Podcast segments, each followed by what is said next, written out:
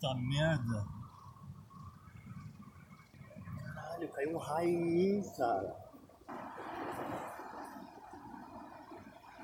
Cara, eu tava gravando, né? Meu, caiu um raio em cima do carro.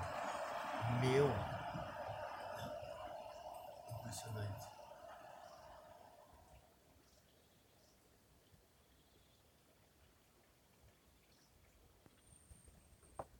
Aqui. Diário onça pintada.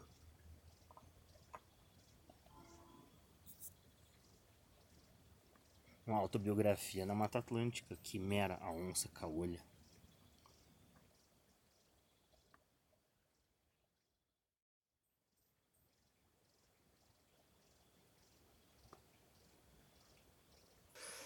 E aí, na noite de 7 de janeiro, comecei a ficar com uma febre, uma boca seca.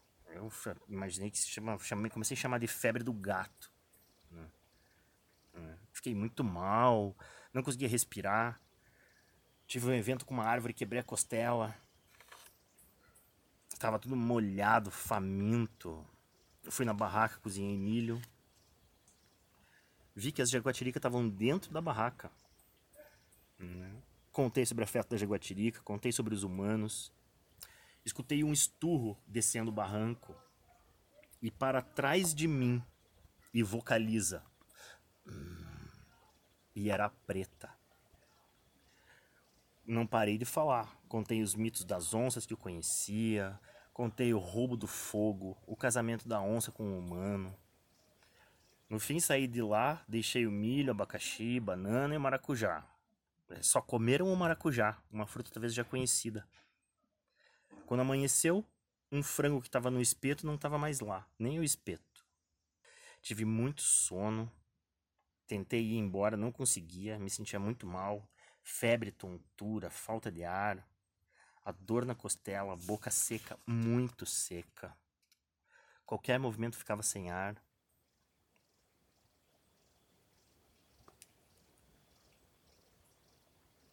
Nesse dia, do dia 7, essa noite de 7, foi essa chegada da onça preta que iniciou tudo. Saquei na hora quando ela veio. Que o filhote estava dentro do carro. Ela ficou com um semblante tranquilo depois que eu devolvi o filhote.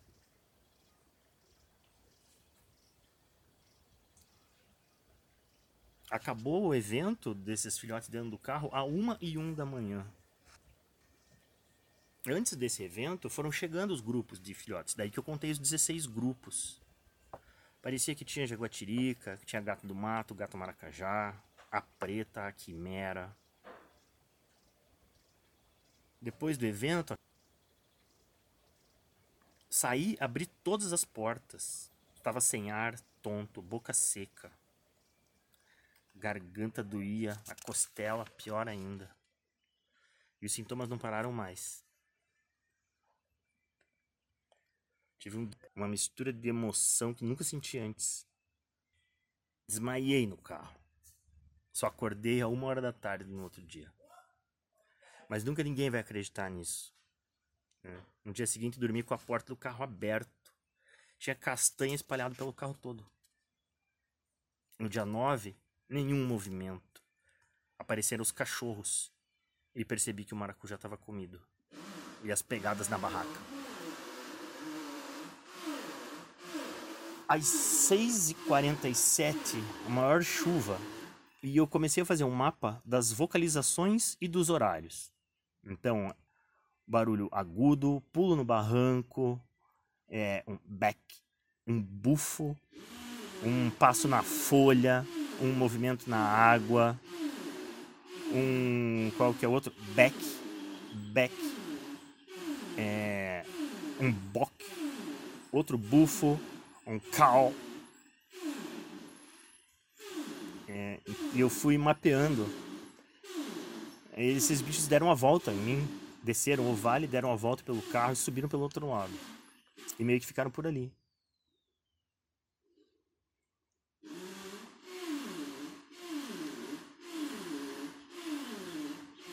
Depois desses dessas localizações, não vi nem ouvi mais nada. Eu dormi logo e acordei às 8 horas da manhã do dia 10.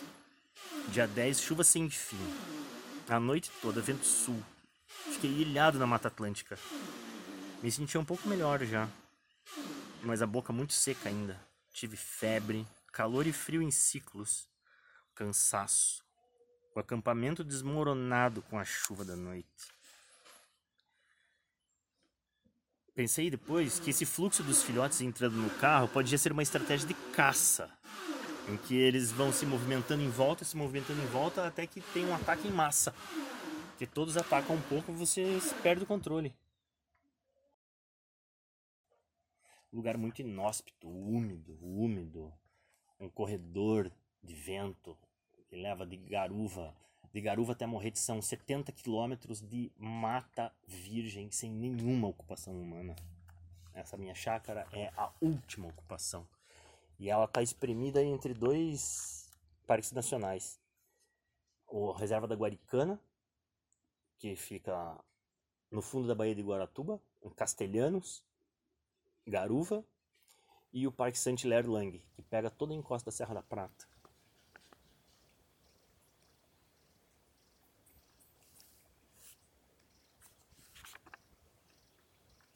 Preciso fazer uma análise da água. Choveu e a água ficou barrenta. Fiz um mapa com todas as trilhas que eu identifiquei é, entre o Rio da Laje, o Barranco, o Platô, eu tô chamando, depois eu boto esse mapinha aí.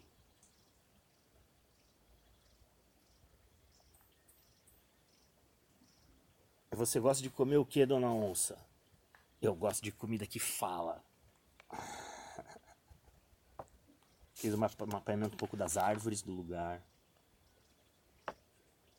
Dia 10 de janeiro, às 2h50, consegui fazer fogo e fazer comida. Sentia sono sem ar, zumbido no ouvido.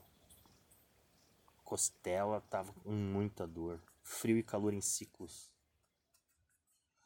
Às 3h20, escuto pegadas, espreita, silenciosa, atrás do acampamento. 3h39, vejo abelhas e a varejeira verde circulando o carro, entrando no carro, olhando para dentro, parando na janela, parando no espelho. Varejeira batendo na janela, batendo na porta.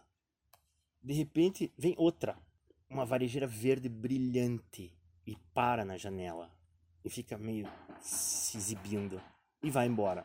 Volta essa varejeira verde, que é a varejeira da quimera. E vem uma varejeira preta, é a varejeira, mas uma preta fosca, não a preta da melânica, é uma outra varejeira. E tive a impressão de ter visto uma outra.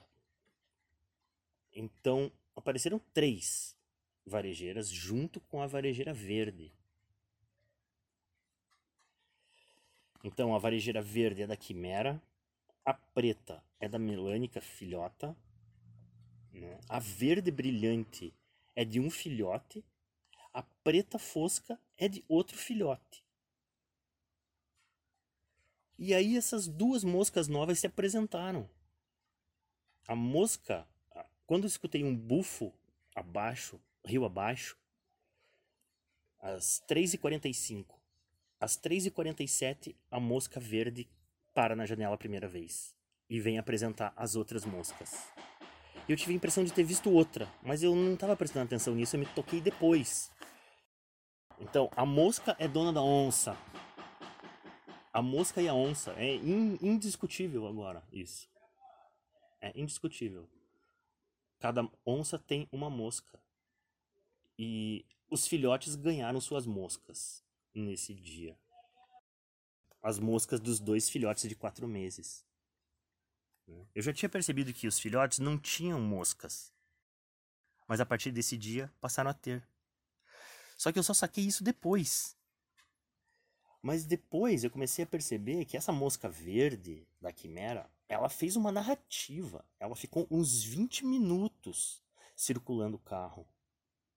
Ela bateu na janela, ela entrou no carro, ela saiu, ela bateu na janela de novo, ela entrou de novo durante um tempo. Ela foi para outra janela, Ela parou no espelho, ela parou no outro espelho. Ela queria chamar minha atenção.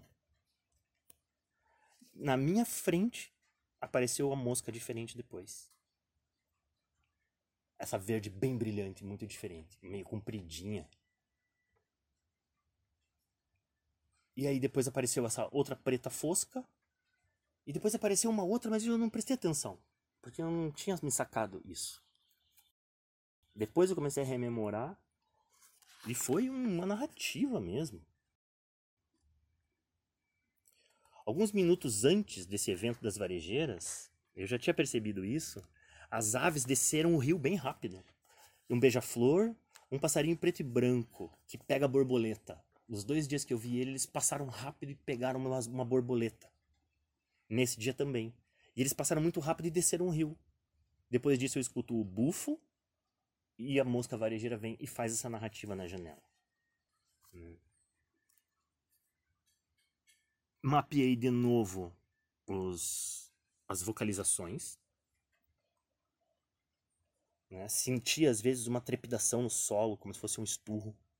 Escutei um, um bol, um tac, um boque, um beck, um bufo. E esses sinais, esses barulhos, essas vocalizações, barulho de água, barulho de bufo, é, o barulho de pulada do barranco, com os horários e a localização no mapa às 6h20, silêncio total, e aí começa essa circulação toda desses bichos.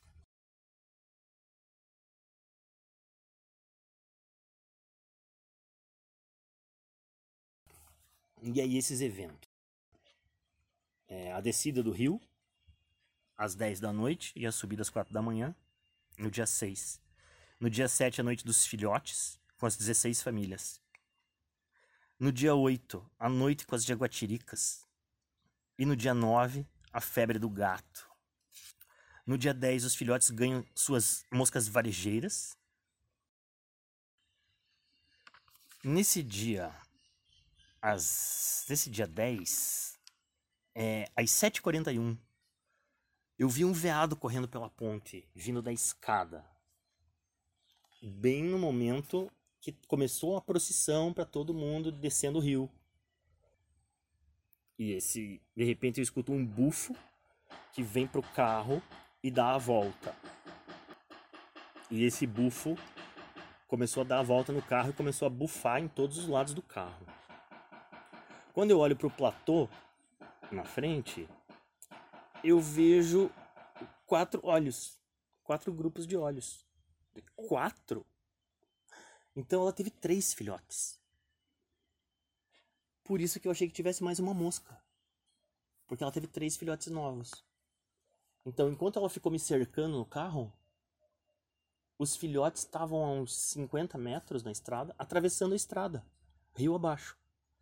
Aí a melânica filhota passou bem rapidinho, ágil, e aí depois veio um, depois veio o outro, e o terceiro sumiu tipo que caiu no barranco, se perdeu, começou a vir na direção do carro, e aí a filhota veio até o meio da estrada, meio que chamou ele, daí ele atravessou a estrada, mas ele era bem menor e mais perdido, mais bobo assim.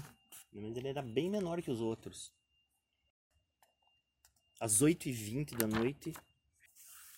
E aí essa caça do veado é, continuou. Comecei a escutar, continuei escutando os pulos no barranco, e de repente o veado sobe o rio, sobe o vale. Todo mundo estava descendo e o veado subindo. Ele estava fugindo. Escutei vários botes, né? uns três mais ou menos, em, em uma hora. Escutei mais bufos até mais ou menos uma hora da manhã.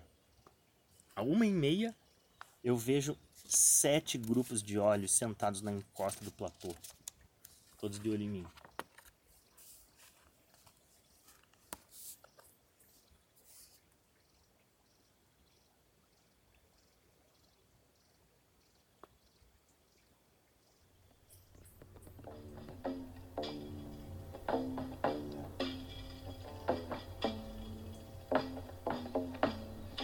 Você gosta de comer o que, dona onça? Eu gosto de comida que fala.